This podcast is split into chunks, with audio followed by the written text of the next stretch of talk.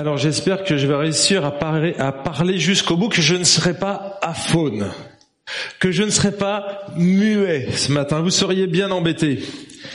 Parce que c'est arrivé à quelqu'un avant moi. Bref. Cette semaine, je lisais un article dans Évangile 21 et, qui concernait la période de l'Avent, pas L-A-V-A-N-T, mais L-A-V-E-N-T. Hein, si vous avez fait un peu de latin, l'Avent, ça signifie quelque chose. Et comme j'aime bien l'auteur, vous allez comprendre pourquoi. Eh bien, je cite, je cite l'auteur, c'est mon épouse. J'aime Noël et je ne suis pas la seule. Vous aussi? Vous aimez Noël La période de Noël? J'aime surtout les préparatifs de Noël. Toute cette ambiance magique dont on peut profiter, ces illuminations, ces décorations, les musiques à n'en plus finir, et je confirme chez moi, c'est comme ça, du matin au soir. L'odeur de la cannelle aussi, les flocons espérés aussi, et le son des cloches, ça un peu moins. Tout ce temps avant pour vivre l'avant.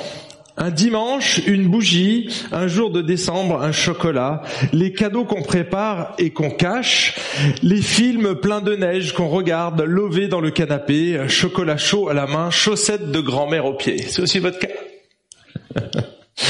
Voilà pourquoi la plupart d'entre nous aimons Noël. Alors, je sais qu'il y en a qui détestent cette période, mais voilà, tant pis pour vous, je suis désolé. En tout cas, on aime Noël parce que ça ne dure pas qu'une seule journée aussi. Hein. Ceux qui se sont mariés, qui ont préparé cette fête, sont frustrés souvent parce que ça dure pas longtemps euh, le mariage. Hein. Je sais pas s'il y en a qui se sont mariés et vous avez cette frustration aussi. On se dit waouh, tout ça pour ça.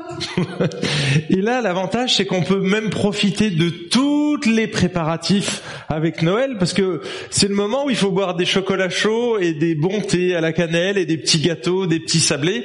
C'est cette période. Profitez-en. Parce que Noël finalement c'est on va dire assez furtif, hein, juste si on célèbre que le 25 décembre, selon la tradition. Et euh, tu nous l'as rappelé ce matin, qui n'est pas forcément au mois de décembre, mais ça c'est un autre problème. On fera un message là-dessus si vous voulez un jour. En tout cas, on réalise que c'est une période, la période qui précède Noël, pardon, est importante. En fait, moi, j'ai comparé la période de l'avant Noël un peu comme l'antipasti, hein, si vous êtes italien, ou un peu l'apéritif. Vous savez, l'apéritif, ça nous ouvre l'appétit, en fait. Et c'est important. Personne ne néglige l'apéritif ici, j'imagine.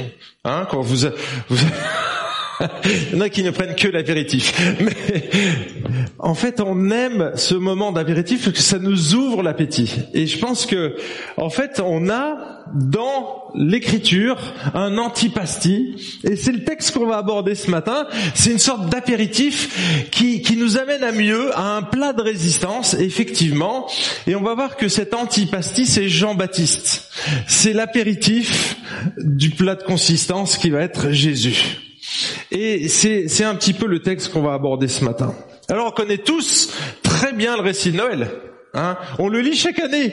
D'ailleurs, toutes nos fêtes, les scénettes, tout ce qu'on peut faire, tous les textes qu'on lit, c'est toujours à partir de Luc chapitre 2. Vous avez remarqué? C'est l'histoire soit des bergers, alors ça c'est dans l'évangile de Luc, soit on lit euh, Luc 1, pardon, et soit on va lire euh, l'évangile de Matthieu, et là on va parler des mages. Et ils se complètent ces deux récits. Mais on connaît tout ça, on connaît les anges, vous connaissez tout ça. Par contre, intercalé, il y a l'histoire avec un nommé Zacharie. Vous connaissez Zacharie? Hein, c'est pas le dessin animé ici, hein. c'est bien un personnage, un sacrificateur qui avait dans dans la période à cheval entre l'ancien, l'ancienne et la nouvelle alliance eh bien, il va donner naissance, enfin pas lui directement, hein, on est d'accord, son épouse Elisabeth va donner naissance à un homme assez exceptionnel qui va s'appeler, qui était le cousin de Jésus, demi-cousin, et qui s'appelait Jean-Baptiste. Tout à fait. Bon, bah, je vois que vous connaissez un petit peu, c'est bien, bonne révision. Eh bien, est-ce que vous savez que Zacharie, il a demandé un cadeau pour Noël avant l'heure? Est-ce que vous saviez ça? Ça, c'est un scoop. c'est un scoop. Prenez vos Bibles, ouvrez-les. Luc chapitre 1, verset 63. Zacharie a demandé quelque chose pour Noël.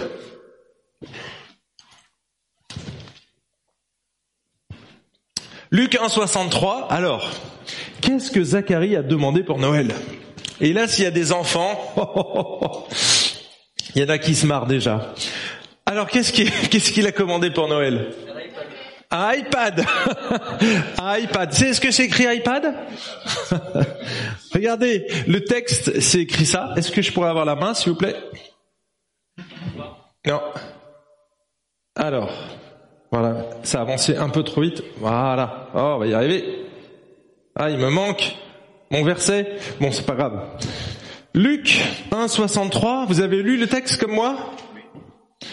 Zacharie demanda une tablette, il a demandé un iPad pour Noël. Et c'était pour écrire, hein, parce que la suite dit, et il écrivit. Donc vous voyez, il a demandé un iPad pour Noël. On est juste avant, avant la naissance de Jésus, là. Bon, c'est une blague, bien entendu. Arrêtez de rêver. Vous n'aurez aucune justification pour réclamer ça à votre épouse. Hein. Je vois qu'il n'y a pas beaucoup d'enfants ce matin, donc euh, c'est pas le bon verset à prendre. On n'en sort pas un verset en contexte. Mais par contre, j'ai vérifié les douze traductions en français que j'ai. Sur les douze, il y en a onze qui traduisent par le mot tablette.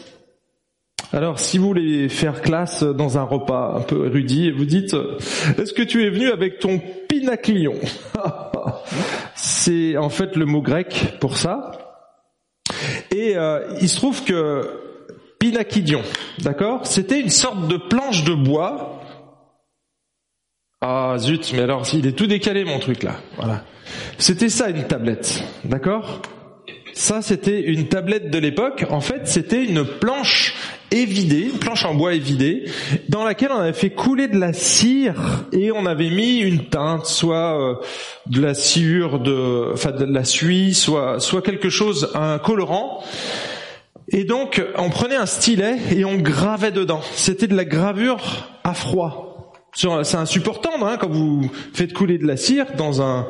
Donc vous imaginez, vous pouvez faire ça. Donc, si vos enfants utilisaient ce verset, si jamais j'ai un truc pour vous, si jamais ils utilisaient le verset de Luc 1,63 pour réclamer une tablette, maman c'est dans la Bible, regarde, alors tu dois m'acheter une tablette. Euh, c'est un homme de Dieu, hein, Zacharie. Regarde, lui il a demandé une tablette, alors j'ai droit de réclamer une tablette. Alors si jamais, moi je vous donne cette solution, ne lui achetez pas un iPad, achetez-lui une tablette de chocolat, ça coûtera moins cher. D'accord Parce que c'est le même mot. un pinaquidion, c'est ça, c'est une tablette. Alors en fait, j'en ai une autre de solution pour vous. Vous prenez une planche de palette, hein, ça vous coûtera rien. Et puis vous prenez une, cire de bougie, tout bêtement, vous faites chauffer votre bougie, vous faites couler dessus, et puis vous, voilà, vous lui offrez ça pour Noël, vous l'emballez bien, ça fera classe. Et là, je peux vous garantir que c'est originalité euh, assurée. Et donc il pourra, il pourra pas vous dire c'est écolo, et euh, le cadeau parfait. Personne n'aura une autre, un autre cadeau comme ça. Les iPads, c'est pas marrant, tout le monde a ça maintenant. Donc là, c'est vraiment cadeau unique. C'est pas une bonne idée, ça? Vous allez faire des économies à 1 franc 50, le coût de la bougie et de l'allumette. bon, ça vous fait pareil, vous n'avez pas d'humour en ce moment? Bon, maintenant que vous savez que ce qu'était une vraie tablette de l'époque, c'est ce qu'il a réclamé, faut, faut plutôt se poser la question pourquoi il a réclamé une tablette, hein? Parce que c'est ça la question. Il faut regarder le contexte, n'est-ce pas? C'est comme ça qu'on fait. On prend pas un verset sorti du contexte comme l'a fait Solofo pour dire que les chauves étaient purs. Hein? Lévitique 13-40. c'est une blague. Mais c'est dans la Bible, c'est dans la Bible. En fait, la bonne question qu'il faut se poser, c'est pas quelle tablette acheter pour Noël, mais plutôt pourquoi Zachary a-t-il demandé une tablette? Pourquoi avait-il besoin d'une tablette? Et en étudiant ce texte, j'ai vu qu'on avait beaucoup de choses à apprendre sur le personnage même de Zacharie, et il est totalement lié avec la période de Noël, et donc c'est pour ça que je me suis dit, mais on va étudier. En fait, Zacharie, c'est pas rien dans la Bible. On en parle très très peu, mais honnêtement, vous savez combien il y a de versets juste sur Zacharie où on parle de Zacharie? Allez, dites à peu près, comme ça à la louche. Pardon? Deux? Hein, Deux versets, il faudra relire la Bible alors. Hein. Il y a 50 versets 50 versets, des versets 5 à 25 du chapitre 1er, toujours dans le premier chapitre, des versets 57 à 80. Donc vous voyez, c'est quand même assez massif. Hein 50 versets, ça représente deux, deux chapitres de l'épître aux Philippiens. Donc c'est pas rien. Et donc euh, on a un épisode qu'il faut pas négliger, c'est notre antipastie, ça va nous donner soif, nous donner envie de connaître l'histoire qui est après. Et vous allez voir, il y a un parallèle absolument extraordinaire avec euh, un autre personnage. Mais ça c'est pour le troisième point, quatrième peut-être. Alors j'aimerais juste relever quelques aspects maintenant de la vie de cet homme. De qui est ce Zacharie? D'accord? Et donc, le premier point, c'est que Zacharie, c'est un serviteur de Dieu intègre, pieux. Regardez ce que dit le texte au verset 5 du chapitre 1er de Luc. Au temps d'Hérode, roi de Judée, il y eut un sacrificateur du nom de Zacharie, de la classe d'Abia. Sa femme était une descendante d'Aaron et son nom était Élisabeth. Tous deux étaient justes devant Dieu et suivaient d'une manière irréprochable tous les commandements et les ordonnances du Seigneur. Et on arrête ici notre lecture. Luc, qui a écrit l'évangile de Luc, était à la fois médecin et historien. Et ici, il nous donne des précisions qui vont nous aider à situer ce récit dans l'espace et dans le temps. Alors, qu'est-ce qu'on apprend ici? Où se passe la scène, le récit? En Judée. Hein? Et à quel moment? Au temps du roi Hérode. Or, si vous avez fait un peu d'histoire, vous avez lu les écrits de Joseph, par exemple, qui était l'historien juif de l'époque, eh bien, vous allez apprendre qu'il y a un certain Hérode le Grand qui a bien régné entre 37 et 4 avant Jésus-Christ. Et là, c'est juste une petite parenthèse, mais ça vous montre la, fiabilité de la Bible. C'est que c'est pas des récits mythiques qui ont été écrits comme ça euh, allez tiens on a une bonne idée, on va lancer ça. Non, non, non, ça s'inscrit dans l'histoire. C'est une véritable histoire qui est véritablement arrivée à une période et les écrits sont sérieux parce qu'ils sont datés. Vous voyez, quand on nommait un, gouverneur, et qu'on nommait sa région, mais on pouvait retracer l'histoire. Et c'est pour ça que même les généalogies sont très précises chez les juifs. Ici, on a affaire à Luc, qui est un médecin grec, et donc lui n'avait pas connaissance de tous les rituels qu'il y avait chez les juifs. Et qu'est-ce qu'on apprend justement? C'est que Zacharie était sacrificateur, mais pas de n'importe quelle classe. Regardez ce qu'il dit, Zacharie était de la classe d'Abia, sa femme était une descendante d'Aaron. Il n'a pas deviné ça comme ça. Il a fait des recherches.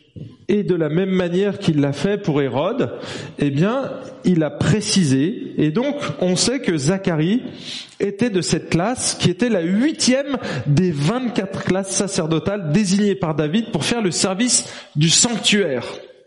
Chaque classe était de, service une semaine, deux fois par an. Et là, vous retrouvez euh, des traces ici dans 1 Chronique 24, 2 Chronique 8, Esdras 2, etc. Et là, une fois de plus, on voit que Luc a mené une enquête précise. Vous voyez? On a affaire à un historien là qui nous raconte un événement précis qui s'est passé. On apprend que Zacharie était sacrificateur dans ce texte, c'est-à-dire qu'il était prêtre, qu'il représentait Dieu aux yeux du peuple, et ça c'était quelque chose de sacré et respecté par les Juifs. Les prêtres étaient des agents du règne de Dieu dans la théocratie d'Israël. Ils présentaient Dieu au peuple en lui enseignant les Écritures, comme moi je suis en train de le faire ici, en les conseillant et aussi en les jugeant. Hein. C'était euh, le rôle des prêtres avec la loi. Mais ils présentaient également le peuple devant Dieu en offrant des sacrifices pour les péchés du peuple, pour les leurs, mais aussi pour le péché du peuple. Donc vous voyez ici, on apprend pas mal de choses dans ces quelques versets. Au verset 6, on apprend que Zacharie et son épouse Élisabeth étaient justes devant Dieu. C'est pas qu'ils étaient justes devant Dieu, dans le sens, mais ils étaient justes, justifiés quelque part devant Dieu. C'est un terme qui est utilisé pour définir les croyants authentiques de l'Ancien Testament. C'était les justes. Hein, il y avait les méchants aussi, ou les impies. Et ça, c'était ceux qui n'étaient pas croyants. Donc y, a, il y a des termes qui sont utilisés dans l'ancienne alliance. Dans la nouvelle, on dirait des croyants authentiques ou des justifiés. D'accord? On est déclaré juste. En fait, Zacharie et Élisabeth croyaient au Dieu vivant et véritable et plaçaient leur foi dans sa parole. Ils croyaient Dieu sur parole. C'est ça un vrai croyant. C'est pas quelqu'un qui croit en Dieu, c'est quelqu'un qui croit Dieu. Vous voyez la différence? Vous croyez en plein de choses, mais quand vous croyez la personne, vous agissez en fonction.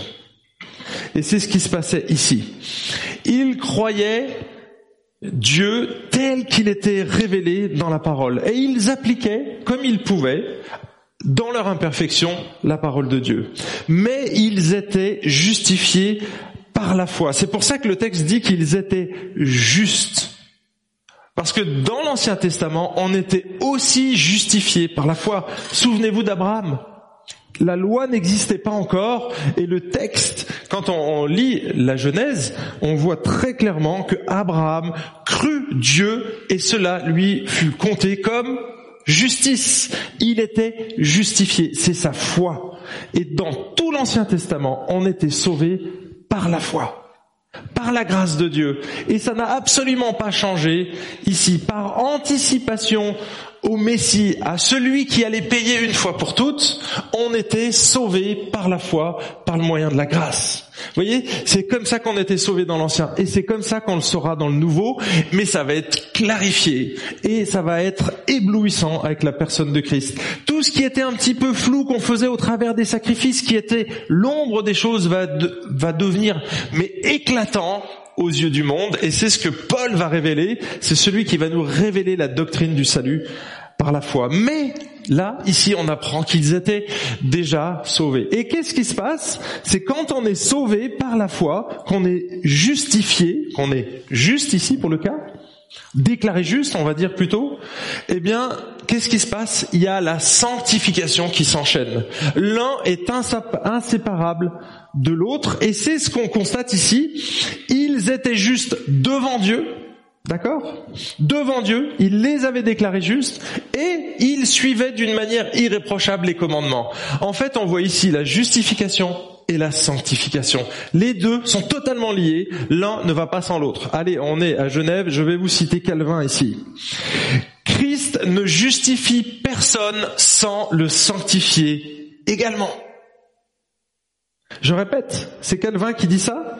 Christ ne justifie personne sans le sanctifier également. L'un ne va jamais sans l'autre. Donc si vous dites que vous êtes croyant, comme Zacharie, alors vous devez appliquer la parole. C'est la logique. Le Saint-Esprit, dans Ézéchiel 34, nous dit qu'il nous a été donné pour mettre en pratique la parole de Dieu. Parce qu'on est incapable sinon. Sans l'Esprit de Dieu, honnêtement, et même avec l'Esprit de Dieu, on la met imparfaitement en application. Eh bien, eux, ils faisaient leur maximum. Et euh, quand ils avaient péché, ils allaient voir les prêtres. Eh ben, lui, il était déjà prêtre, Zacharie, donc il donnait, il donnait un sacrifice pour lui-même. Vous voyez, c'est ce qui se passait. Et c'est comme ça qu'ils appliquaient les commandements de Dieu. Donc là, on voit vraiment un personnage pieux, un serviteur de Dieu, qui est bien accompagné avec Élisabeth. Deuxième élément que j'aimerais relever de Zacharie, c'est que c'était un sexagénaire rationnel. Un sexagénaire rationnel. Le verset 7 nous dit, mais ils n'avaient pas d'enfants parce qu'Élisabeth était stérile et ils étaient l'un et l'autre d'un âge avancé. En fait, c'est assez commun quand on regarde les grands personnages de l'histoire de voir la stérilité d'une femme. Pourquoi? Eh bien parce que ça montre que Dieu est tout puissant et qu'il peut faire naître de n'importe quelle situation ce qu'il veut à n'importe quel âge. Je vous donne quelques exemples. Est-ce que vous avez connu la mère d'Isaac, la mère de Jacob, la mère de Joseph, la mère de Samson, la mère de Samuel? Quel est le point commun entre toutes ces femmes? Elles étaient toutes stériles, toutes. Et Dieu est intervenu dans chacune d'entre elles. À votre avis, est-ce que Zacharie connaissait ces textes-là? Un petit peu.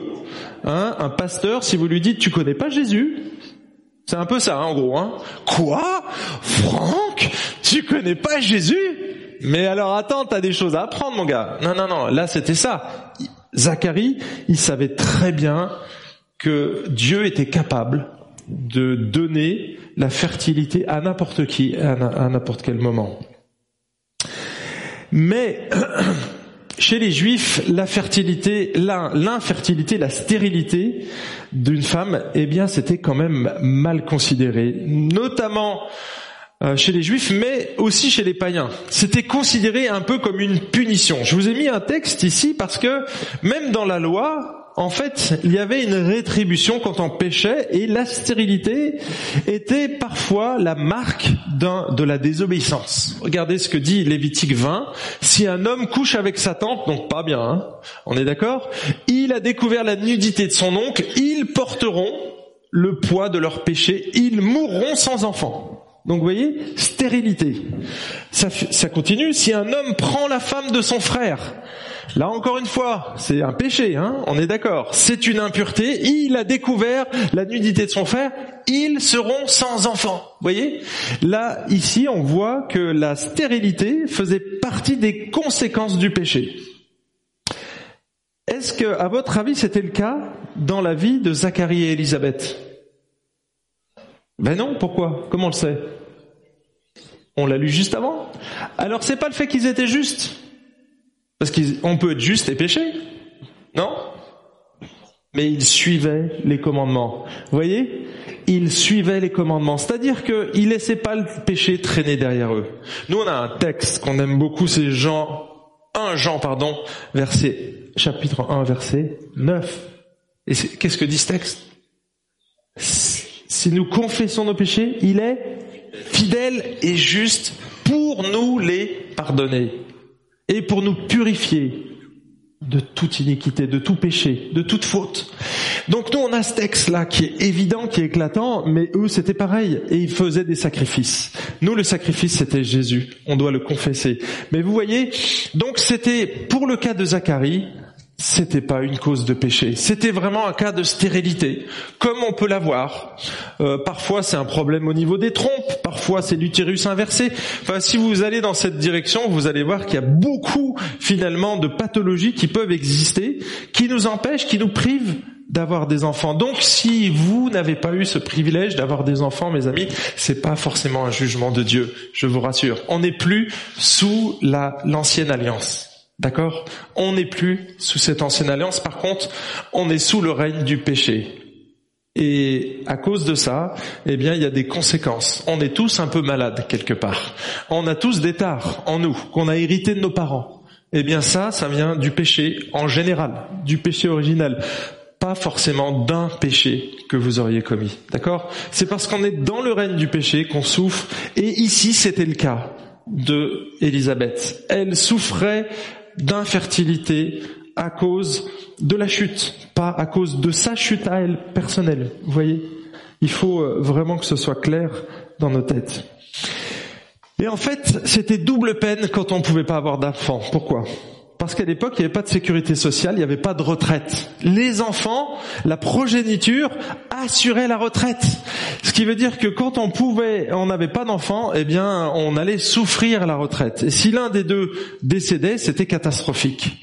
C'est pour ça que l'Église pallier à ce manque. Hein. Si vous regardez bien dans Timothée, on va légiférer sur les veuves et les orphelins parce qu'il n'y avait pas, il y avait, ils n'étaient pas considérés et donc c'était vraiment un point de faiblesse, un grand point qui était malheureux quand on perdait son époux. Et vous savez ce que disaient les rabbins, la plupart des rabbins disaient quand une femme était infertile, ils disaient à l'homme divorce et épouse-en une autre.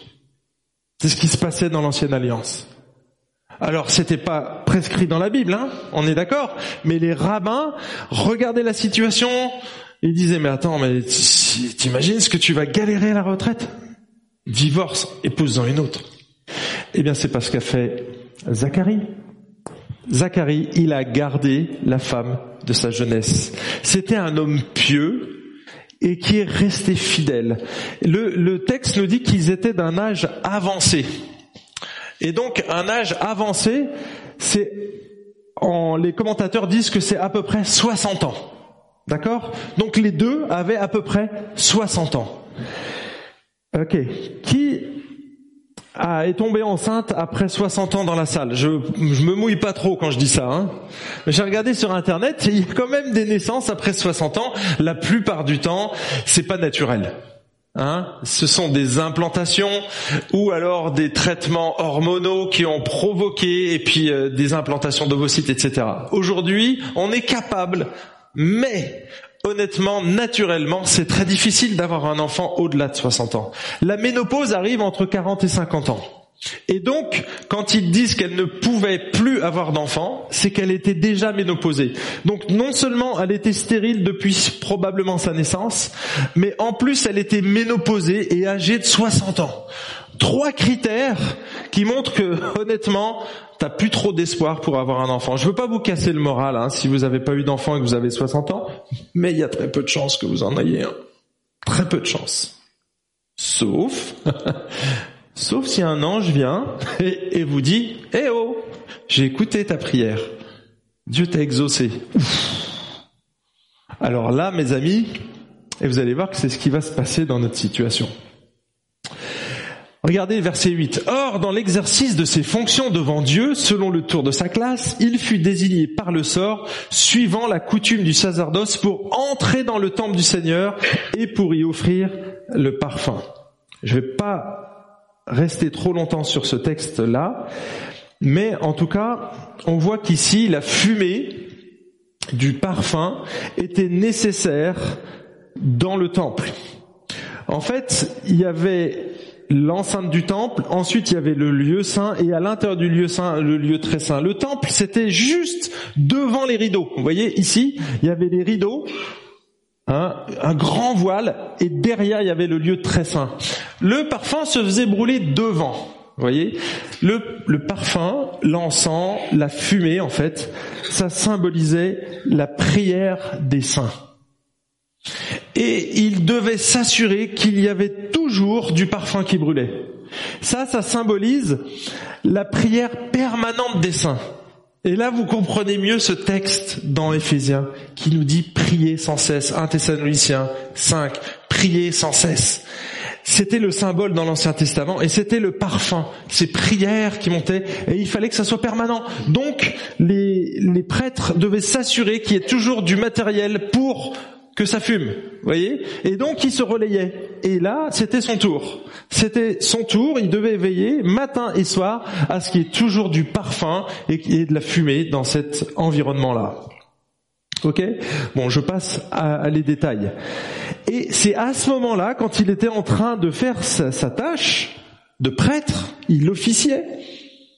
Et bien là, tac, il y a un gars qui apparaît, comme ça, ça vous est probablement jamais arrivé, ou alors vous l'avez pas su, mais en, tout cas, dans la Bible, on voit des apparitions d'anges comme ça. Ici, c'est pas n'importe quel ange. Vous savez quel ange, quel ange c'est? Il est apparu trois fois dans toute l'histoire de la Bible, j'ai regardé.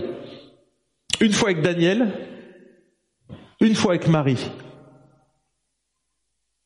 L'ange Gabriel. Au début, il parle d'un ange, et si vous lisez le texte dans la suite, vous allez découvrir que c'est Gabriel, parce qu'il se nomme lui-même. Je m'appelle, je suis Gabriel.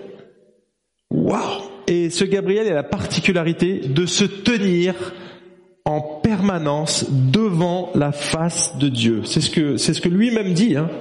Donc il est face à Dieu en permanence dans sa sainteté absolue, dans sa magnificence, dans son, dans son règne absolu. Il est face à Dieu.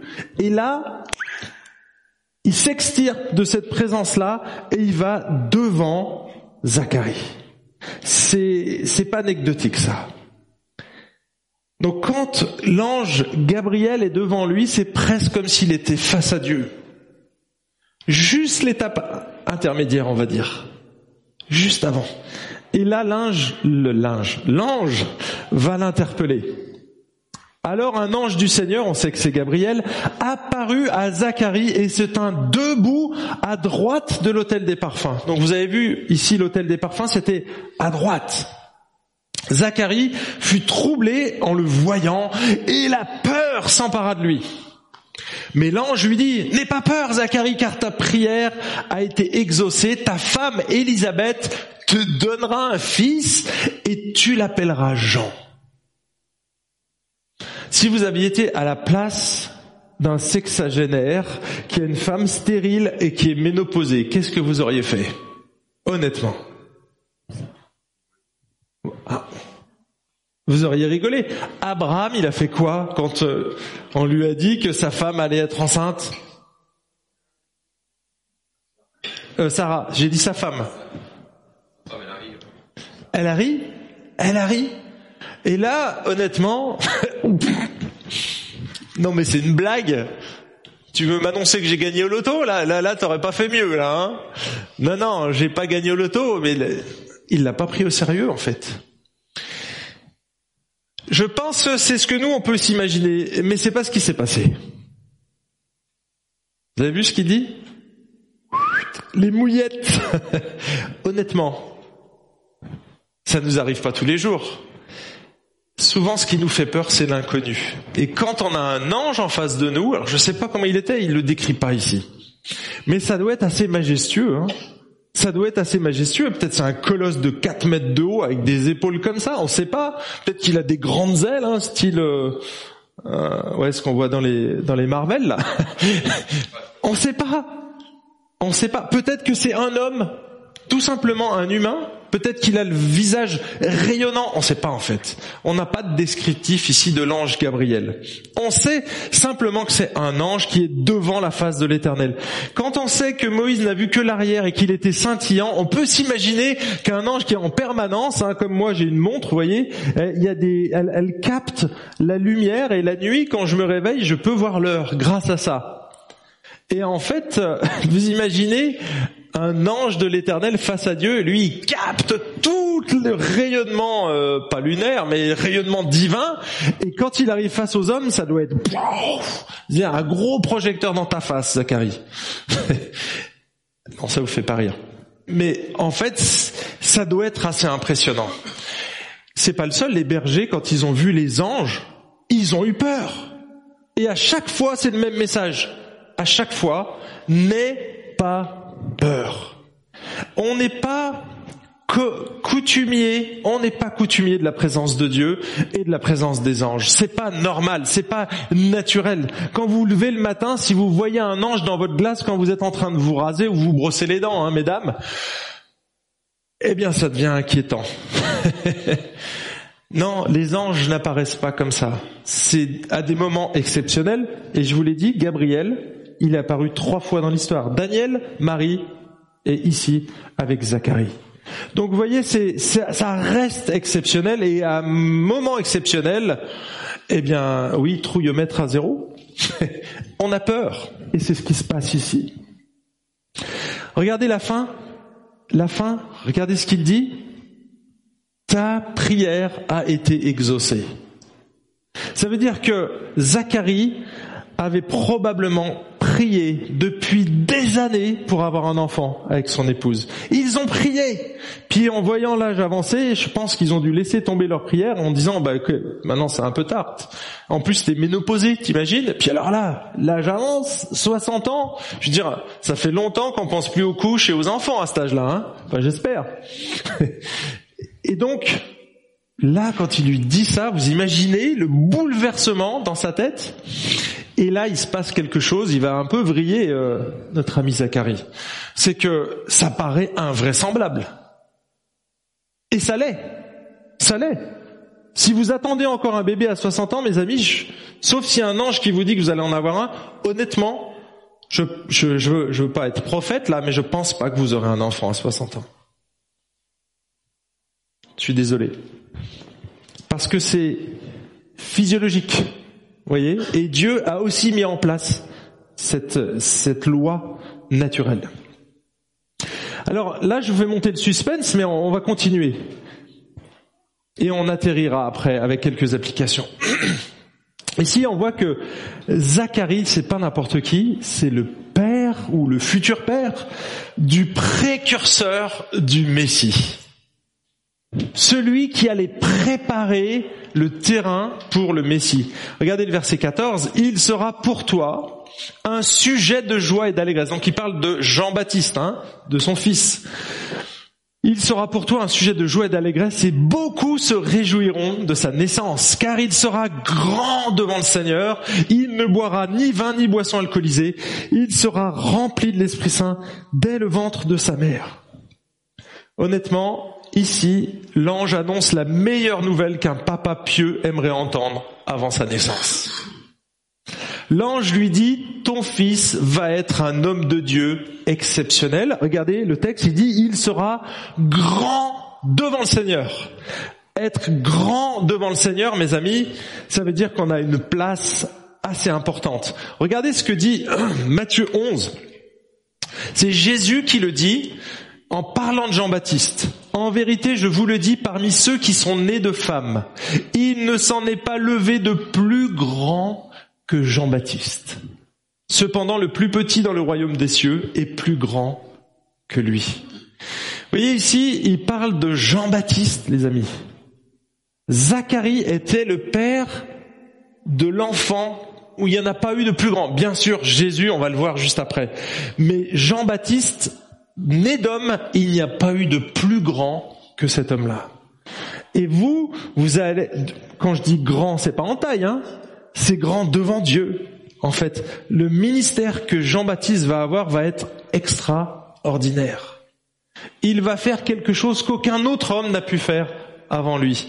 Il va préparer le terrain de Jésus et c'est ce qui, ce qui lui est dit. Alors ici, je tire une petite application parce que mes amis, ça doit être un sujet de joie. C'est ce qu'il dit, hein un sujet de joie et d'allégresse pour toi et pour les autres.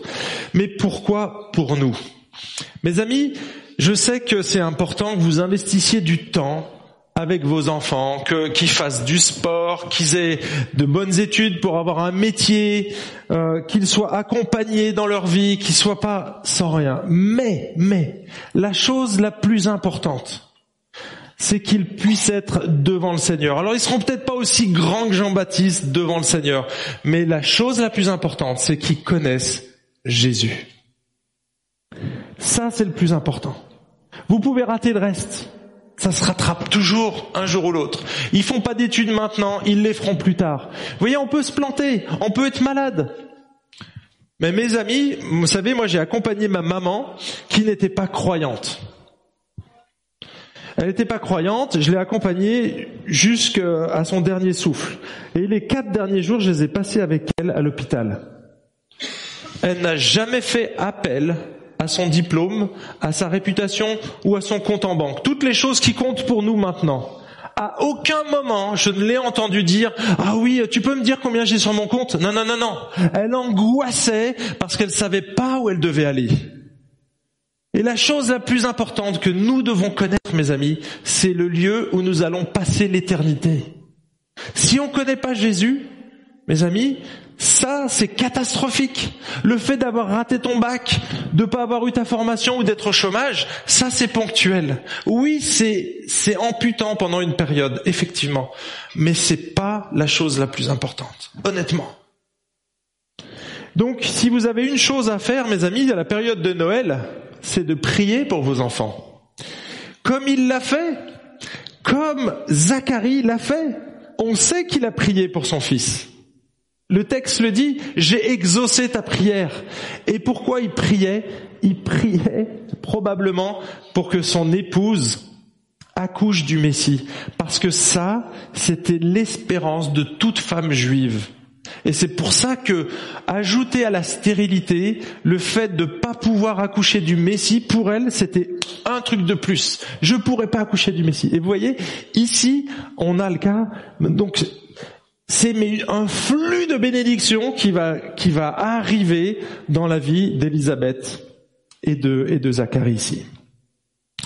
Donc mes amis, à Noël, investissez du temps, de l'énergie et même de l'argent pour vos enfants, non pas pour qu'ils croulent sous les cadeaux, hein, je vous ai dit avec un, 1 franc 50 vous y arriverez, mais pour qu'ils rencontrent Jésus personnellement, pour qu'ils l'aiment et puissent le servir de tout leur cœur. Ça, c'est la priorité mes amis. Priez régulièrement pour leur salut et pour leur sanctification. Démontrez par votre exemple l'amour et la joie de servir Dieu et votre prochain. Mettez de l'argent de côté pour qu'ils puissent faire des camps, des colonies, des formations chrétiennes, s'acheter des livres. Ça, c'est plus important que même toutes leurs études. Et je dis pas qu'il faut pas prendre le temps pour les études, mais mes amis, ne passez pas à côté de la chose la plus importante. Zacharie a eu la joie de savoir que son fils allait être grand devant le Seigneur. Et vous avez vu que l'ange, ici, lui annonce une bénédiction, mais il dit pas combien de temps ça va durer. Parce que nos enfants ne nous appartiennent pas. C'est une bénédiction pour un temps. Et vous savez comme moi que la vie de Jean-Baptiste a été écourtée. À 30 ans, il est mort décapité. Et pourtant, malgré la brièveté de son ministère, ça a été le plus grand homme qui était sur cette planète. Ça veut dire que c'est pas la durée de notre ministère qui compte, mais l'intentionnalité avec laquelle on va s'investir pour notre Dieu. Vous voyez, l'intensité que nous, on va y mettre, le cœur, la motivation, c'est beaucoup plus important que même la durée.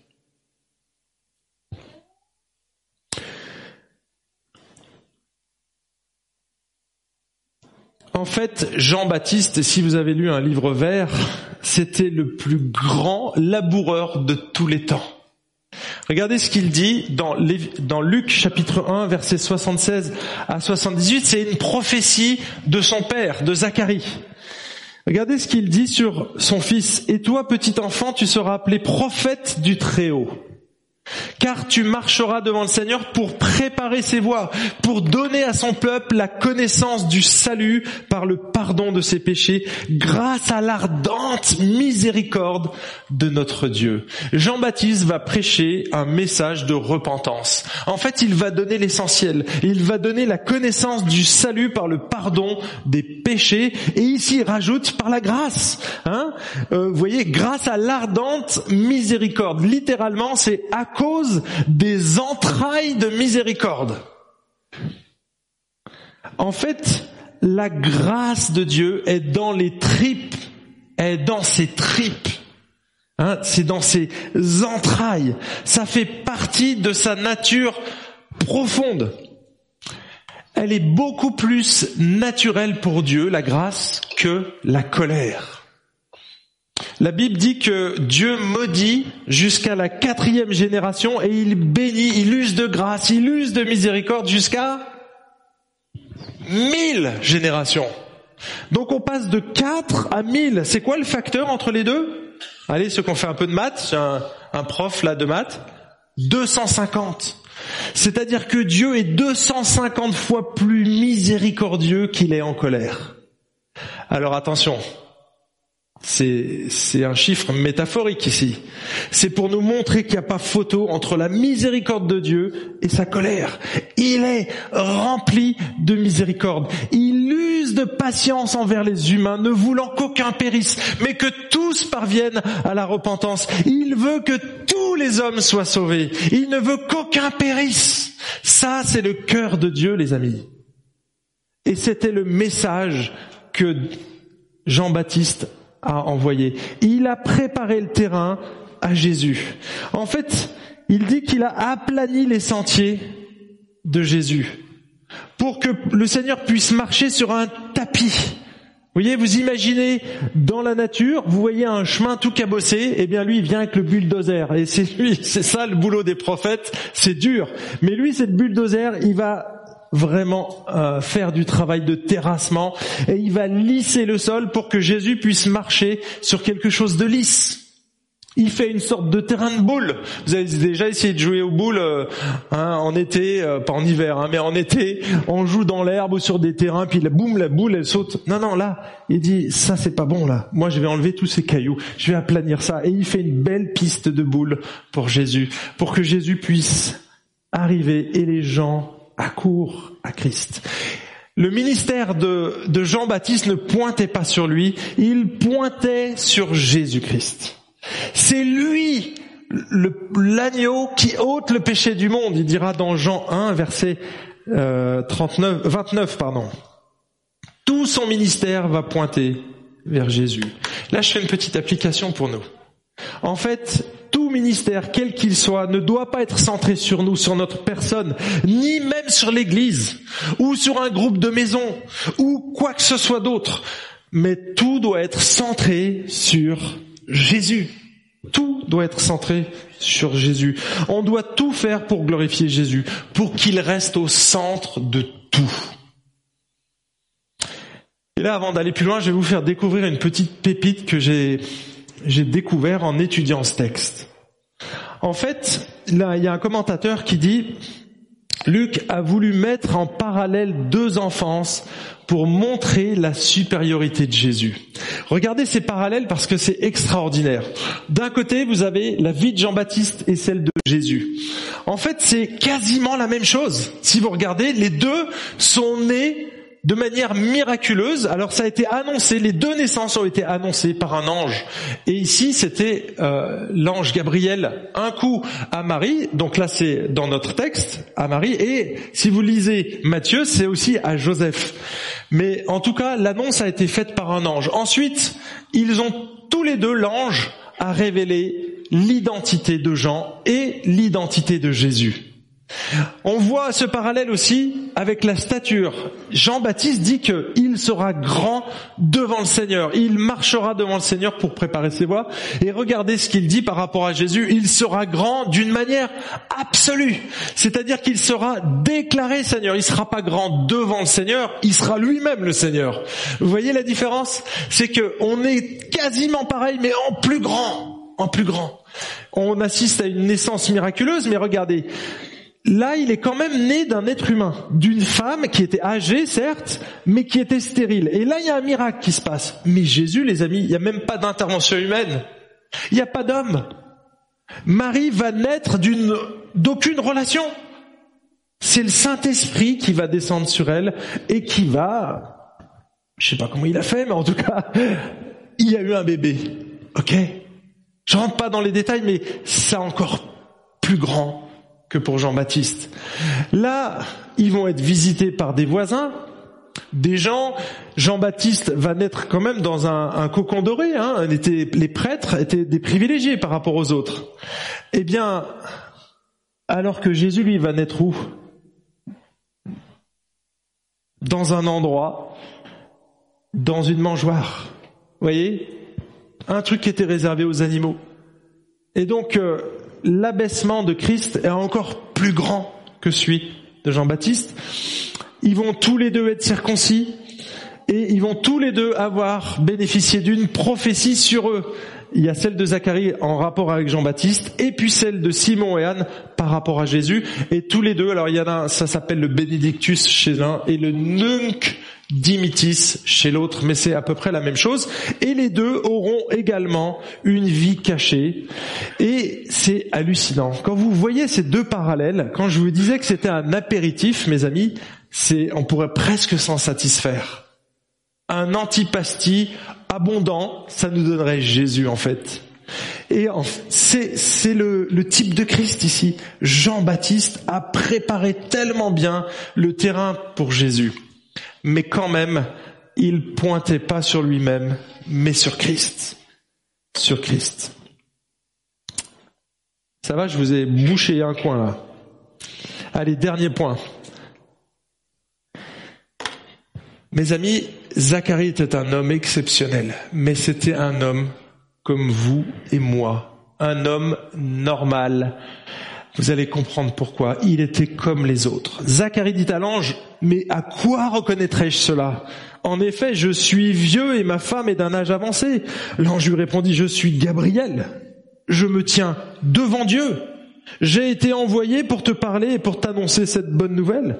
Voici, tu seras muet et tu ne pourras plus parler jusqu'au jour où cela arrivera parce que tu n'as pas cru à mes paroles qui s'accompliront au moment voulu. Donc quand votre enfant viendra vous réclamer une tablette, vous avez qu'à lui lire ce texte. Voilà pourquoi il avait besoin d'une tablette. parce qu'il a péché. Aïe, aïe, aïe. En fait, il a péché comment? Par incrédulité. Et on pêche souvent de cette manière-là. Alors si je vous pose la question, est-ce que vous croyez en Jésus? Ah mais oui, mais je crois en Jésus, il n'y a pas de problème. Est-ce que tu crois qu'il est mort et ressuscité pour toi? Je crois ça. Ok, pourquoi tu t'inquiètes pour ton travail? Si Jésus est mort et ressuscité pour toi, pourquoi tu t'inquiètes pour ton travail? Il a dit qu'il pourvoirait à tous tes besoins. Est-ce que vous êtes inquiet pour votre travail?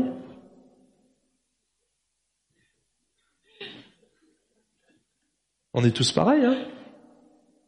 Moi, j'ai plus d'ongles euh, en général avant les messages ou euh, cette semaine, on, a eu euh, un enterrement.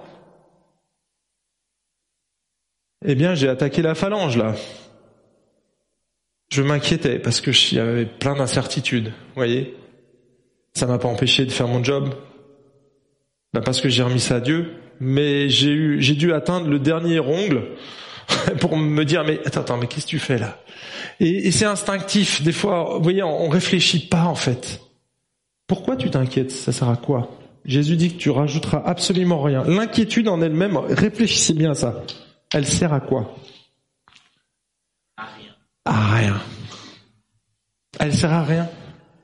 Parce que que tu t'inquiètes ou que tu t'inquiètes pas, la situation ne va pas changer. Au contraire, elle ne peut qu'empirer chez toi. Elle ne peut qu'empirer chez toi. Et là, on a affaire à un homme comme nous, les amis. Exactement comme nous, il a, il n'a pas cru à la promesse.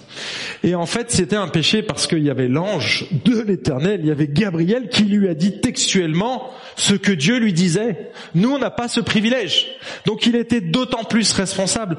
En tant que serviteur de Dieu, il savait que Abraham, que Samson, que tous ces personnages, toutes ces femmes qui ont accouché dans l'histoire, elles ont accouché grâce à l'intervention de Dieu. Donc c'était plausible. Tu aurais dû croire, Zacharie. Tu aurais dû croire et t'as remis en question la parole de l'ange. Donc la parole de Dieu. Donc Dieu lui-même. Et voyez l'incrédulité, elle se joue là-dessus. Il était plus responsable. Alors mes amis, j'ai une mauvaise nouvelle, c'est qu'il est devenu muet. Il est devenu muet pendant un temps.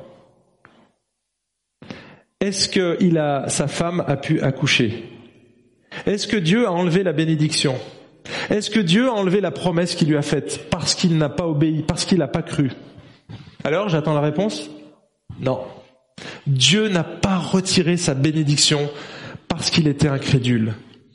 Parce que la grâce de Dieu, mes amis, elle est plus grande que notre incrédulité. La grâce de Dieu est plus grande que notre incrédulité. Gravez-le dans vos têtes, les amis. Est-ce que vous réalisez ça? On sera comme Zacharie. Et on l'est. On l'est. Parce que parfois, on pense que la bénédiction, elle que pour les autres. Hein? On trouve tout plein de raisons pour dire ah oui mais ça c'est bon pour eux mais pas pour moi. Oui, mais ça c'est un mensonge du diable. C'est un mensonge du diable. Tu es sous la grâce de Dieu. Alors oui, tu peux avoir péché et il peut y avoir des conséquences à nos péchés. Parfois il y en a. Mais Dieu est là et sa grâce, elle surabonde. L'apôtre Paul dit, là où le péché a abondé, qu'est-ce qu'a fait la grâce? Elle a surabondé. Vous voyez, vous prenez un gâteau, mes amis. Vous mettez une petite louchette, quelques gouttes de nappage. Mais Dieu, il vient avec sa louche et il vous couvre. Il vous couvre. Il couvre ce péché-là. Vous voyez ça? C'est vraiment surabondant. On est dans la période de Noël, j'en profite du chocolat suisse. Il vient en faire couler dessus. Et c'est ce que Dieu veut. Et la grâce de Dieu, mes amis, elle est plus grande que notre incrédulité. Je vous lis ce texte de J.C. Ryle il dit les exemples d'Abraham, d'Isaac, de Moïse, d'Ézéchias et de Josaphat nous montrent tous qu'un vrai croyant peut parfois être submergé par l'incrédulité. C'est l'une des premières corruptions qui s'est introduite dans le cœur de l'homme lors de sa chute. Lorsque Ève a cru le diable plutôt que Dieu, c'est l'un des péchés les plus profondément enracinés qui affligent les saints et dont ils ne sont jamais entièrement libérés avant leur mort. Prions chaque jour, Seigneur, augmente ma foi ne doutons donc pas que lorsque Dieu dit une chose, cette chose s'accomplira. Mes amis, on est en plein dedans là. Dieu ne nous a pas promis et ne vous a pas promis que vous alliez être enceinte alors que vous êtes âgé de plus de 60 ans. Il l'a fait à quelques personnes dans l'histoire.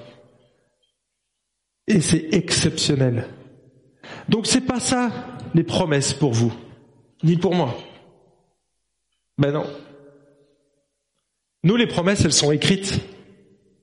Jésus nous les a laissées. Et il nous a dit de ne pas nous inquiéter.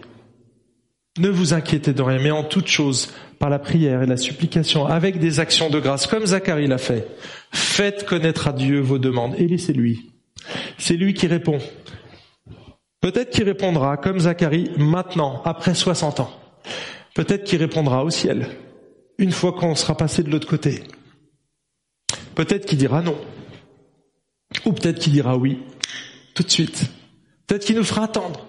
Peut-être qu'il y a un temps où on deviendra muet. Je sais pas où vous en êtes dans votre témoignage, mais c'est la bonne période pour parler de l'évangile. C'est la bonne période. Est-ce que vous êtes convaincu que Jésus est la solution aux problèmes de l'humanité? Quand je dis c'est pas les problèmes écologiques, hein, c'est le problème spirituel le plus profond de l'être humain. C'est le fait de ne pas avoir de relation avec son créateur, de ne pas connaître son créateur. Ça, c'est le problème le plus profond de l'être humain. Parce qu'une fois qu'il a réglé ce problème-là, tout le reste, c'est rien. C'est rien, ça dure qu'un temps. Mais celui-là, c'est la chose la plus importante. En fait, bien souvent, on est muet quand on n'est pas convaincu du message.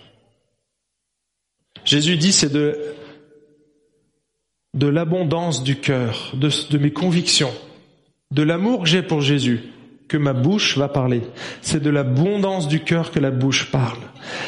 Nicolas Boileau disait, ce qui se conçoit bien s'énonce clairement et les mots pour le dire arrivent aisément. Ce qui se conçoit bien, s'énonce clairement et les mots pour le dire arrivent aisément. Est-ce que vous êtes convaincu que Jésus est la solution pour l'humanité? Déjà, est-ce que vous êtes convaincu pour vous-même? Parce que c'est pas le tout d'être muet. Si on est muet, c'est peut-être qu'on connaît pas tout simplement le message. On connaît pas le messager, on connaît pas Jésus. Si c'est le cas, placez votre confiance dans ce qu'a fait Jésus. Ça a été le message tout le long le message de Jean-Baptiste. Regarde à Jésus, il est mort pour tes péchés. Il a payé à la croix une fois pour toutes. C'est lui l'agneau définitif. Il n'y a plus besoin d'avoir un autre agneau. C'est lui l'agneau de Dieu qui ôte le péché du monde. Si tu places ta confiance dans cet agneau-là, dans ce Jésus-là, alors tu seras sauvé. Tu passeras l'éternité dans la présence de Dieu. Et dès maintenant, tu peux en jouir.